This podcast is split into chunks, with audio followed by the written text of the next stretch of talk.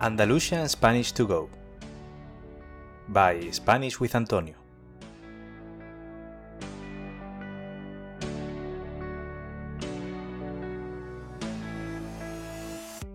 Hola a todos y a todas. ¿Qué tal? ¿Cómo estáis? Bienvenido al episodio número 56 del podcast Andalusian Spanish to Go, el podcast para estudiantes de español de nivel intermedio y avanzado que quieren progresar con su español a través de materiales auténticos e interesantes y escuchando un acento muy peculiar de la lengua española, el andaluz. Si esta es la primera vez que escuchas este podcast, me presento. Yo soy Antonio, profesor de español y fundador de Spanish with Antonio, una plataforma con la que pretendo ayudar a estudiantes que, como tú, sienten pasión por la lengua y cultura española. Recuerda que puedes usar la transcripción de este episodio y de todos los episodios del podcast de forma gratuita y así sacarle el máximo partido a este contenido. ¿Qué tal estás, estudiante? ¿Cómo has pasado el verano?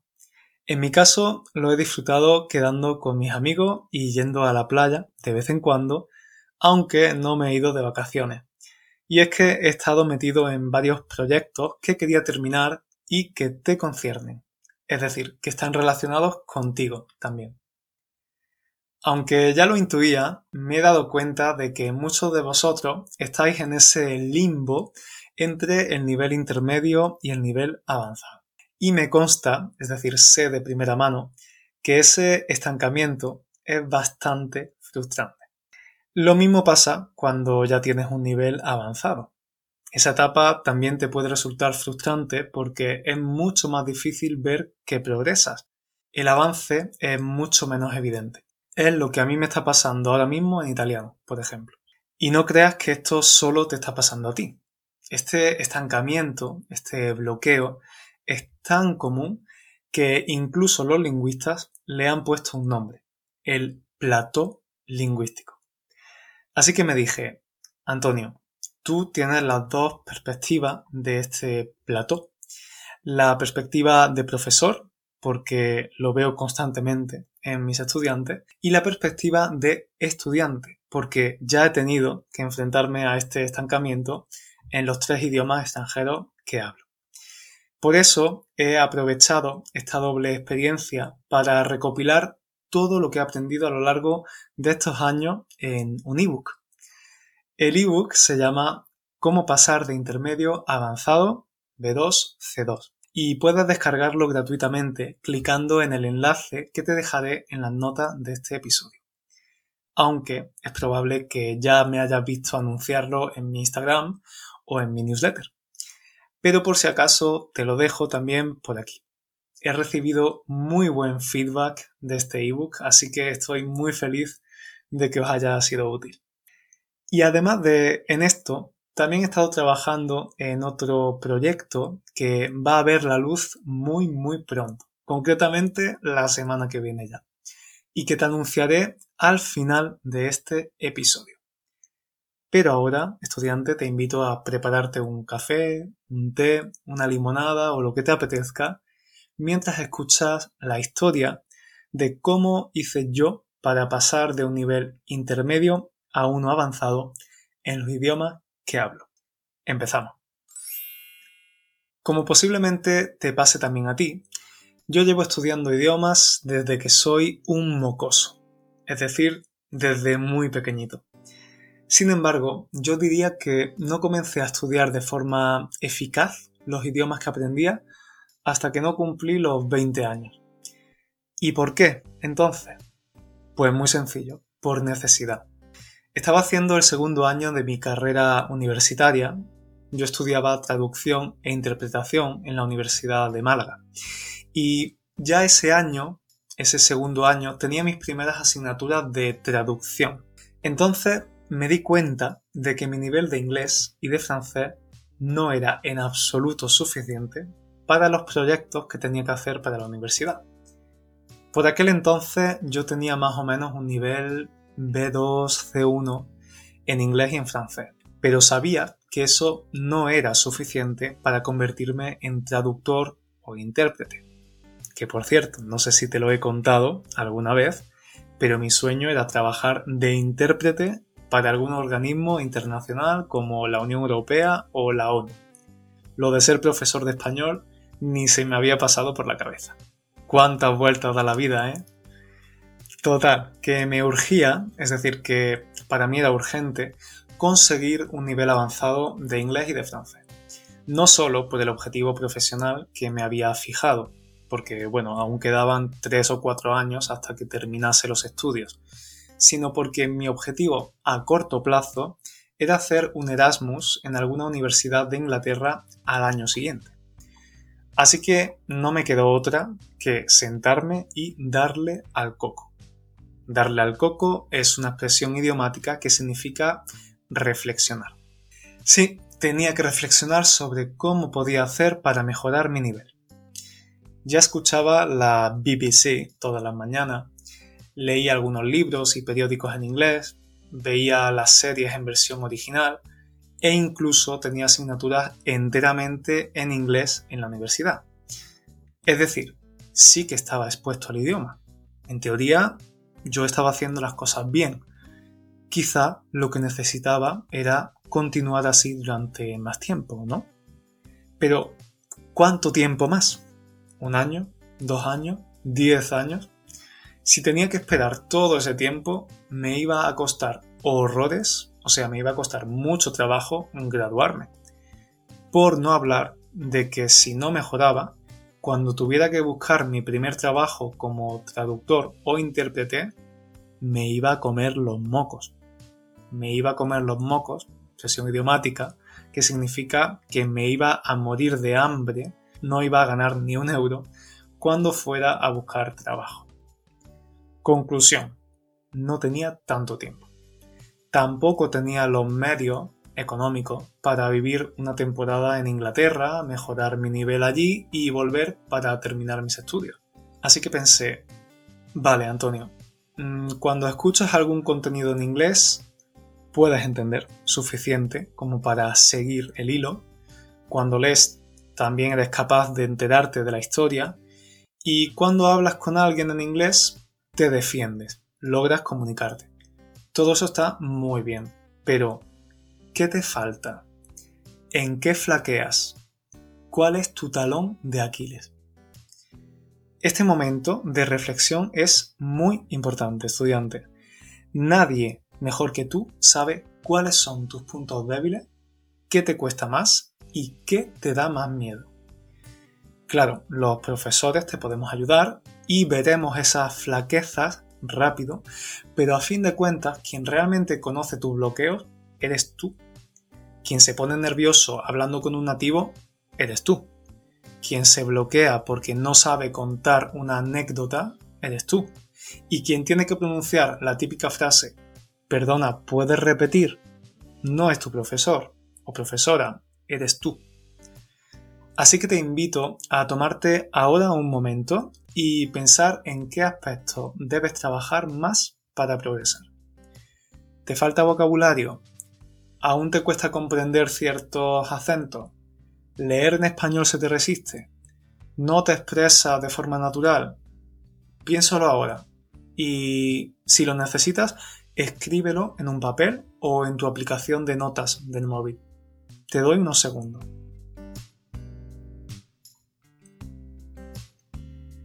En mi caso estaba claro. No era nada especial. Me pasaba lo que le pasa al 90% de los estudiantes que están en ese plató lingüístico. Y de hecho, años más tarde, cuando comencé a interesarme por el aprendizaje de idiomas y el mundo de los políglotas, vi que efectivamente lo que me había pasado a mí le pasa a casi todo el mundo. Y es más que probable que te esté pasando también a ti. En mi caso había una diferencia muy grande entre mis competencias pasivas y mis competencias activas. Es decir, entendía mucho más de lo que podía producir. Lo veía claramente cuando hacía algún examen en la universidad. Si consistía en un ejercicio de listening, de comprensión auditiva, no me daba muchos problemas. Pero si tenía que escribir una redacción o peor aún, tenía que hacer una prueba oral, las pasaba canutas. Pasar las canutas es una expresión idiomática que significa pasarlo mal o tener dificultad para hacer algo. Después de casi cinco años como profesor, también confirmo ese desequilibrio en mi día a día.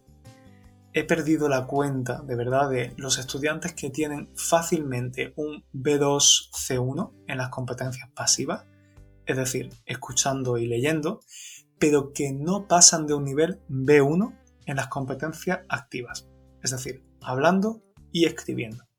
Es posible que gran parte de la culpa la tenga la metodología que se ha estado utilizando durante décadas en las escuelas. Es verdad, pero aquí no se trata de buscar un culpable, sino de encontrar una solución, ¿no? ¿No crees? Entonces, ya tenía identificado el problema, pero ¿cómo podía solucionarlo? Pues era mucho más simple de lo que parecía. ¿Cómo se aprende a montar en bicicleta? ¿Cómo se aprende a conducir? ¿Cómo se aprende a cocinar? Pues montando en bicicleta, conduciendo y cocinando. Tal y como dice el refrán, la práctica hace al maestro. Y dominar un idioma extranjero no es una excepción. Aquí viene la que en mi opinión y desde mi experiencia es la auténtica clave para conseguir o consolidar un nivel avanzado. La activación. Sí, como lo oyes. La clave está en ser lo más activo posible con el idioma. Es simplemente una cuestión de dónde concentrar tus esfuerzos. Cuando comenzamos a aprender una lengua, consumir contenido original, el famoso input comprensible, es primordial. Tenemos que ir llenando nuestra mochila con todo lo español posible. Pero llega un momento en el que para que podamos meter más cosas en la mochila, tenemos que sacar algunas y usarlas. Cuando consolidamos un nivel intermedio alto, un B2, digamos, tenemos que reorganizar nuestras prioridades y poner el foco ahora en ser activo. Y hay que ser activo no solo en las competencias activas, para las que, como su propio nombre indica, hay que activarse, ¿no? Sino también las competencias pasivas. ¿Y cómo? Pues bien, te lo explico. Que a mí, en mi segundo curso de universidad, me hiciera falta escribir y hablar más en inglés, no significaba que tuviera que dejar de leer y escuchar de la noche a la mañana. Necesitaba dedicar más tiempo a las competencias activas, pero no es que no pudiera volver a tocar un libro o a escuchar música. De hecho, una de las cosas que más me gusta hacer en la vida es precisamente leer libros y escuchar música. Así que no dejaría de hacerlo ni por todo el oro del mundo. Pero sí que empecé a hacerlo con otra perspectiva. Empecé a prestar mucha, muchísima atención a todo lo que leía o escuchaba. Convertí algo teóricamente pasivo, como escuchar un podcast, en un proceso activo. Si estaba viendo un vídeo de alguno de mis youtubers favoritos mientras desayunaba, prestaba atención a las expresiones que utilizaba y a la entonación con la que las pronunciaba. Y si estaba leyendo una novela, no me detenía cada vez que había una nueva palabra, pero sí que buscaba en el móvil qué significaban las palabras que me parecían importantes para entender la historia. Y sí, sé lo que estás pensando si tienes que concentrarte tanto, incluso en las actividades más lúdicas, más de tu tiempo libre, no descansas nunca, ¿no? Efectivamente, mostrarse así de activo supone hacer un esfuerzo extra. Y no siempre tendremos la energía para hacerlo. Yo tampoco. Pero lo intentaba y lo intento hacer lo máximo posible. Y es que, a ver, una cosa tiene que quedar clara. Aprender una lengua no es ningún camino de rosas no es ningún camino de rosa. Expresión idiomática para decir que no es fácil o cómodo. Y alcanzar un nivel avanzado, un C2, por ejemplo, solo se consigue si te esfuerzas. Para mí la clave está, como siempre, en el punto medio, en encontrar el equilibrio entre ese esfuerzo y el disfrute. Y ahora, ¿qué pasa con las competencias propiamente activas? Con el habla y con la escritura. Pues que deberían convertirse en las actividades que más practicamos. Cuando hablas o escribes en español, estás sacando a la luz todas las herramientas que has estado acumulando en tu mochila. Toda la gramática, todo el vocabulario, todas las conjugaciones, toda tu capacidad para pronunciar bien o mal, toda tu soltura, tu fluidez. Pero eso no es lo más importante. Lo más importante es que no hay nada mejor que hablar o escribir para darte cuenta de cuántas cosas te quedan por aprender. Para mí era evidente. Me costaba mucho trabajo hacer descripciones en inglés. Me faltaban muchas palabras, sobre todo los adjetivos. Y me pasa aún hoy. Los adjetivos son horribles. Em, me daba cuenta de que lo que un nativo expresaba con una frase, yo tenía que expresarlo en cuatro o cinco frases. Me daba cuenta de que usaba bien los verbos más comunes, pero en cuanto tenía que conjugar un verbo irregular que no usaba frecuentemente, me bloqueaba y me costaba avanzar. ¿Te suena todo esto, verdad? Ya te he dicho que nos pasa a la gran mayoría de estudiantes. Así que me puse manos a la obra. Me puse manos a la obra. Es decir, tomé acción y me puse a trabajar. Para mejorar mi expresión oral, le propuse un intercambio inglés-español a una chica británica, Olivia, de mi clase, que hacía su Erasmus. Quedaba una vez a la semana con ella, hablábamos de diferentes temas y yo prestaba muchísima atención a todo lo que decía y a cómo lo decía. Recuerdo la libreta que usaba para apuntar todas esas cosas. Escucharlas de un nativo en una conversación real y además pararme a escribirlas y revisarlas me ayudó muchísimo a ampliar mi vocabulario. Y si no tienes a alguien con quien hablar, pues quién mejor que contigo mismo.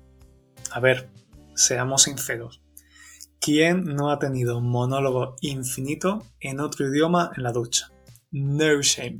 Yo no me escondo. He practicado muchísimo así y es súper útil. Y lo mismo ocurría con la escritura también. Obviamente, escribir es la actividad más complicada, sobre todo porque es la que más esfuerzo y práctica exige, incluso en nuestra lengua materna.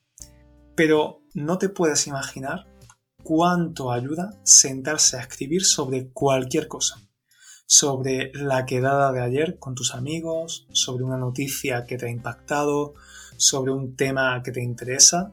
Da igual. La cuestión es poner el culito en la silla y escribir. En mi caso, además, era especialmente importante. Tenía que redactar muchos trabajos en inglés y el próximo año tendría que enfrentarme a un sistema académico inglés lleno de essays. Así que era una gran prioridad pero no tienes que ir a una universidad hispana para ponerte a escribir. Hablar es una actividad muy espontánea, menos planificada, en la que no podemos tomarnos demasiado tiempo, sobre todo si no queremos aburrir a nuestro interlocutor. Sin embargo, cuando escribimos, sí podemos tomarnos todo el tiempo del mundo. Puedes comprobar cómo se escribe una palabra, puedes buscar otras opciones, Puedes escribir una idea de diferentes formas para ver cuál suena mejor. En fin, te da la oportunidad de poner en práctica lo que ya sabes y de ampliar aún más tus conocimientos. A mí me sirvió muchísimo y hoy en día sigue siendo una de las actividades que más me ayuda ahora que estoy preparándome para hacer el C2 de italiano. Que por cierto, deseadme suerte porque la voy a necesitar.